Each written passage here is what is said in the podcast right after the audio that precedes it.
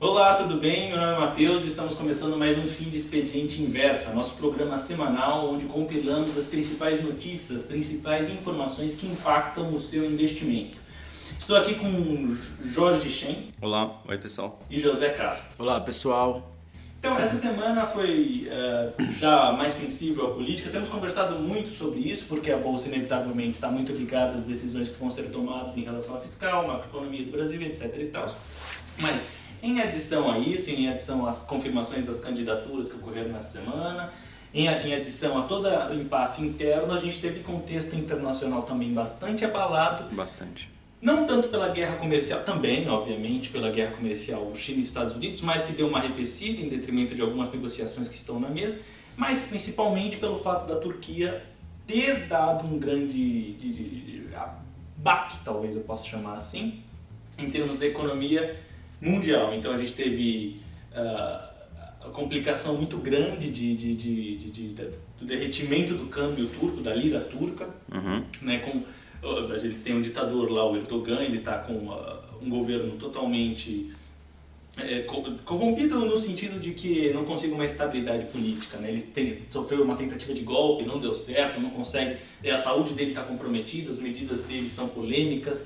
Tem um impasse muito grande com os Estados Unidos, tem, agora está embargando. É, tem a questão também do pastor americano que está lá sendo acusado de espionagem. Sim, sim, e aí tem um drama forte aí, né? Tem várias é, idas e vindas também, né? Em relação à China e Turquia, né? Sim. Porque a Turquia tem essa questão de... É, desse pastor que está sendo acusado, é, tem a crise que está acontecendo propriamente lá, tem a desvalorização muito forte da lira turca. Que puxa que, emergentes junto. Todas as moedas, maioria das, das moedas emergentes, né? Principalmente a moeda lá da África do Sul, né? A Argentina também sofrendo. Né? E aí isso vem pegando também as commodities, né? Então isso é uma, um fator interessante que a gente vê na bolsa até pouco tempo as empresas ligadas a commodities eram as poucas que estavam performando bem, né? Por conta do atrelamento ao dólar, exportação, tal, é, mais descolado da economia brasileira também. E agora é uma fonte de oscilação muito forte com a Turquia, né? É, tem a questão também da China, né? A China brincando aí, entre aspas, com o Trump é, de sobretaxações é, de um lado ou do outro. É, ameaças né, de ambos os lados, mas aí parece que o último sinal que a gente viu foi um sinal de aproximação, né? Porque o Trump convidou é o ministro do comércio chinês, né, de, de ir lá e aí aceitaram. Parece que essa reunião vai acontecer entre quarta ou quinta na semana que vem. Então são todos esses fatores jogando contra e a favor da bolsa, né? Então essa semana foi muito atípica, eu acho. Eu acho que até o José consegue comentar um pouco melhor de movimento de bolsa. É, a bolsa, especificamente o índice, é, até começou a semana indo bem, subiu na segunda e na terça-feira, é, tentando buscar de volta aí o nível dos 80 mil pontos, chegou a beliscar os 78 mil, né? e na quarta-feira é, veio essa, né, é, esse, esse fato aí da, da Turquia, essa crise, a crise turca, né, é, no meio de toda essa confusão, é, o governo dos Estados Unidos ainda aplicou as sanções econômicas, né, no meio da, da, da alta da, né, da, da lira turca e da, da pressão inflacionária que eles estavam sofrendo, uhum. né, problemas fiscais. Os Estados Unidos soltou essa, o presidente Trump soltou essa bomba e prejudicou ainda mais ainda o ambiente uhum. global. É... Isso teve impacto direto aqui na nossa bolsa, que caiu forte na, na quarta-feira, que também foi vencimento do índice.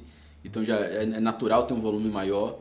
O volume foi algo em torno de 24 bilhões no dia. Muito forte, né? Um volume muito forte. Mais que o dobro do, do que a média, é, né? A média geralmente gira em torno de 9, é. 10 bilhões. É um dia que tem 12 bilhões, já é um dia elevado, né? É. Um volume grande. Mas nesse dia foram 22 bilhões, né? Então foi um dia bem tenso. É, a bolsa ficou realmente agora indefinida e, é e, era o que a gente esperava, né?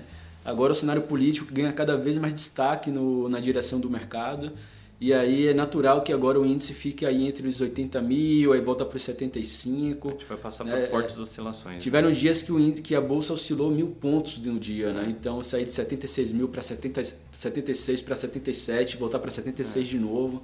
estão oscilando mais de mil pontos no dia. Isso é muita coisa, é um, é um mercado muito tenso.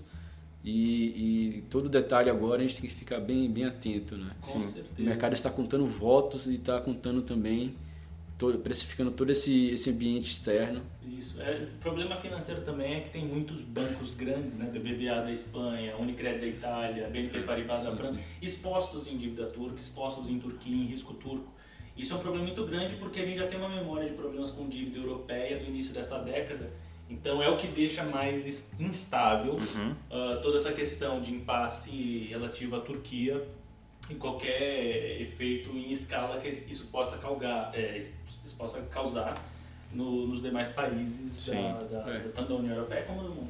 Uma uhum. observação também, o dólar se fortaleceu né, em relação às principais divisas é, do mundo.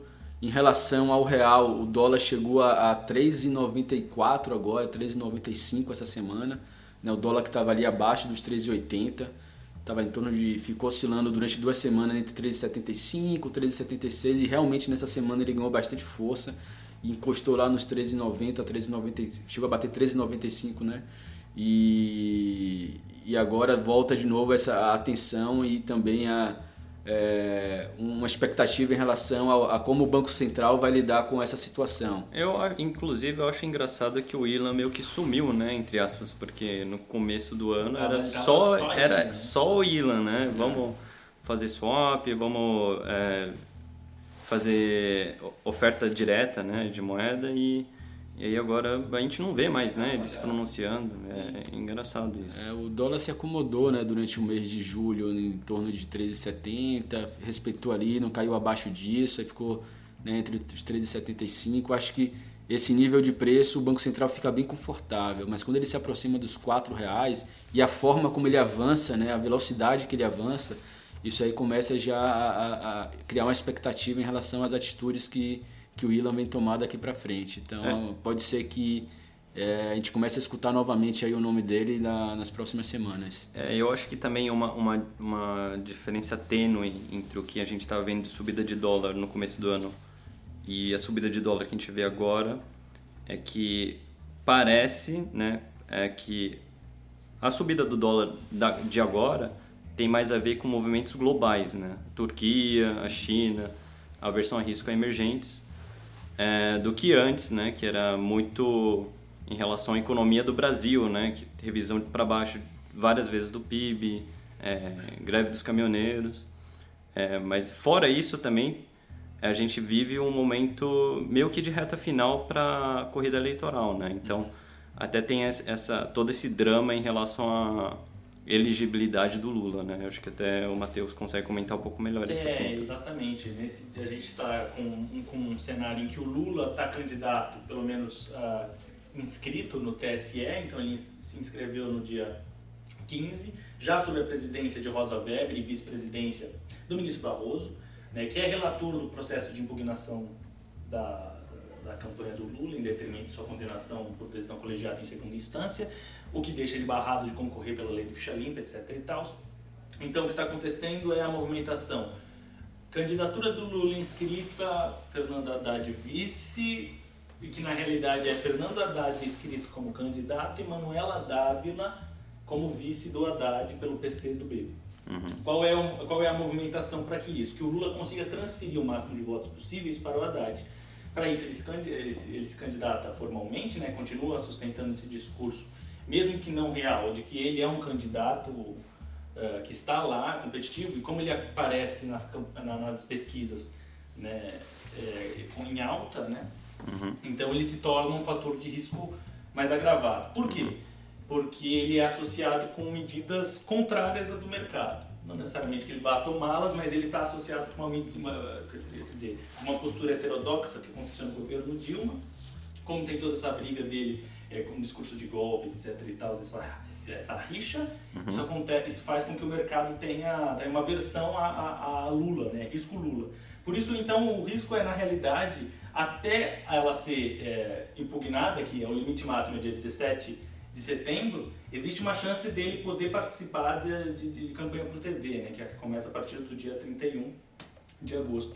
E isso faria com que ele passasse o bastão para o Haddad de maneira mais factível, o que transferiria é, entre 10% até metade dos votos que ele tem. Que é uns 30%. Haddad, né? é, hoje o Lula tem uns 30%, o Haddad aí chegaria a uns 10, mais 10, mais 15% aí. É, foi o que mostrou a pesquisa hoje PESP, né, onde o onde o, o Haddad ele no cenário de apoio do Lula, ele chegou a 15%, né? Portanto, com empate técnico em relação ao Bolsonaro que atingiu 21 ou 22%. Então, exatamente. É, a margem aí de quase 6%, então para cima ou para baixo. Então ele é visto com empate hoje pela primeira vez ele aparece com força e com empate técnico com o Bolsonaro, e isso é, cria-se um, uma, um, uma, grande, uma grande possibilidade do segundo turno acontecer entre esses esses dois partidos. É, é bem provável que início, final, é, início de setembro a candidatura dele já seja impugnada. Não sabemos qual vai ser a movimentação dentro do TSE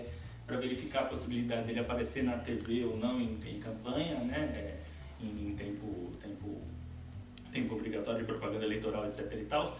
Mas sem eles na pesquisa, Bolsonaro continua com 20%, Alckmin com 9% em segundo lugar, Marina com 8%, Ciro Gomes com 7% e Álvaro Dias com 5% né, de intenção. Então, o Geraldo Alckmin é com 9% ainda de com dificuldades, mas a, a, crença geral é que a partir do momento que o mecanismo de alianças dele começa a funcionar, palanque de prefeito, palanque de governador, tempo de televisão, se ele mirar com concretudes, é, eficiência, né, é, nesse, nesse tempo de TV, ele pode alavancar a campanha dele né, e chegar no segundo turno, seja com Bolsonaro, seja com qualquer outro, Fernando Haddad, apoio do Lula, etc. E tal. Então ainda temos chão, ainda vai ter muita volatilidade, vai ter muito risco para a gente, a gente assistir daqui até lá. Né? Por isso que tem, muita, tem uma posição forte sendo montada em dólar agora. Exatamente. O dólar está em algumas carteiras aqui das nossas séries na inversa. É. É, a questão não é mais se o dólar vai subir ou vai cair. A questão é, é tem que ter dólar na carteira, né? E a gente orienta o percentual em, de acordo com cada cenário. Se o cenário ele se torna mais desafiador e mais incerto, a gente aumenta o percentual de alocação em dólar, uhum. que é o que a gente está fazendo com a nossa série lá do Infinity Profit Hunter. Uhum. Né? Se o cenário ele começa a amenizar né, e, e, e ficar mais favorável pró-mercado, pró-reforma, né, e a bolsa começa a reagir de forma positiva, a gente vai diminuindo o percentual de dólar, mas isso não quer dizer que a gente vai zerar a posição de dólar. Né? A dólar, provavelmente, ele deve ficar na carteira até o final, até o final do ano, pelo menos, né, o que pode acontecer é mudar o percentual de alocação. É, eu acho que assim a corrida, essa reta final da corrida eleitoral vai definir muito nossa estratégia para para escolher ações para carteira, né? Eu acho que no momento vale ter uma carteira com posição neutra, né? Eu acho que é mais ou menos o que a gente tem nas carteiras de hoje. É claro que cada série tem seu viés, né? Tem seu tem, tem o seu objetivo lá, seja dividendo, seja altos retornos, é, ou análise técnica, mas assim, eu acho que o momento é para ter uma carteira neutra, e aí a partir do momento que a gente vai vendo as forças né, é, dos candidatos para chegar no segundo turno, a gente pode ir posicionando de maneira mais agressiva ou mais defensiva, né? É, na, em uma das nossas séries, o Trading Journal, para a edição da próxima semana, é, já estou sugerindo, inclusive, duas operações, né? uma de compra e uma de venda. Então, é, pode ser que a gente se posicione dos do, nas duas né? e ganhe nas duas. Né? Porque uhum. o mercado ele está ele tá indeciso, ele, ele, vai, ele vai ficar oscilando muito, ele pode oscilar muito forte para cima e a, alguns dias depois oscilar muito forte para baixo. Então, para operações com essa característica de curto prazo, que a gente compra volume ou que a gente compra fluxo, né? A gente está com essas oportunidades, a gente vai operar nas duas pontas nesse momento, comprado e vendido. Né? Então, é, para esse tipo de estratégia, agora pode ser que a gente obtenha aí um bons retornos. Né? Mas pensando também no longo prazo, tem boas oportunidades, é, vão surgir coisas baratas e é um grande momento também para aproveitar isso. Uhum. Isso, é, e justamente nas, nas séries de, de, de, caráter fundamentalista que a gente tem aqui na Inversa também, seja Income Builder, seja Small Caps Invest, etc e tal, Profit Hunter também com caráter desse, nesse, nesse viés, os fundamentos estão aí. As empresas estão melhorando seus resultados, a economia brasileira, apesar da greve dos caminhoneiros, já apresenta uma reação, né? então a gente teve dados de BCBR 3,29% crescimento mês a mês, né, em junho, foi em linha com o mercado, mas bem diferente é. daquele recuo de 3,34% no mês de maio. Né? Acabou zerando e ficando ela por elas. Né? Acabou recuperando e buscando esse, é, né, esse, esse uhum. essa perda é. que teve no mês de maio. Sim. Então, o acumulado do PIB deve vir em flat. Deve vir em flat. Mas, por isso que as previsões de PIB foram revisadas cada vez para baixo. Né? Então, agora a gente está entre 1% e 2% de crescimento. Mas... É, lembrando que o Focus é, chegou a, a projetar 3% né, de crescimento do PIB lá no início do ano. E agora, no último foco, saiu com crescimento ajustado para baixo de 1,49. Então, ajustaram praticamente metade, metade é. né? Então, Foi uma reversão de expectativas, né? No, no, é. Tanto no contexto internacional de corrida para a segurança, né? na corrida do, da alta dos juros americana, quanto no caráter interno de incerteza. Bem, para a gente fechar aqui, considerações finais, Zé. Bom, é, o que a gente acabou de comentar em relação às carteiras, as estratégias que a gente está seguindo é, visam aproveitar oportunidades de todos os lados, tanto para operar no curto prazo, seja comprado, seja vendido, é, também como para operar no longo prazo, as oportunidades estão aí, a gente vai garimpar e, e, se o mercado cair, melhor ainda, porque a gente vai ter oportunidade de comprar coisas que hoje talvez não estejam tão atrativas e que possam vir a ficar, né, pensando no longo prazo. O ano de 2019 pode ser um, um ano muito bom, né, se a gente souber aproveitar esses momentos de dificuldade agora e jogar a nosso favor. Perfeitamente. Considerações finais, Shane? É, eu acho que é o, eu, o que eu comentei um, um, pouco antes, né? Eu acho que como a gente não tem nenhuma visibilidade em relação à eleição, vale ter uma carteira neutra agora, defensiva, né? E aí quando, quando a gente tiver uma visão melhor, se posicionar. Eu acho que assim, tanto o triunfo da esquerda quanto da direita vai gerar uma oportunidade muito boa para a bolsa, porque ou ela vai cair muito forte, e aí tem coisa que já está muito barato depois da greve dos caminhoneiros, vai ficar ainda mais barato, então acho que vai ter uma oportunidade muito boa para entrar na bolsa. Ou se eu, alguém mais é, reformista ganhar, a bolsa vai deslanchar para cima também. Então é bom, é, você tendo uma carteira neutra, defensiva, também vai, vai se beneficiar disso. É, dos ativos que a gente tem em carteira, tem dado certo muito as jogadas defensivas, e também é, estratégias de pegar ativos que estão muito baratos por conta da greve dos caminhoneiros. Eu tenho os dois ativos que estão andando bem já em relação a isso, né? Então acho que é isso, assim, em termos de estratégia. Perfeitamente. Bem, eu acho que conseguimos conciliar bem o que aconteceu nessa semana, o que impactou. De, de, nossa parte é isso por essa semana e nos encontramos na próxima semana para o próximo fim de expediente inverso. Muito obrigado e até mais. Até mais, pessoal.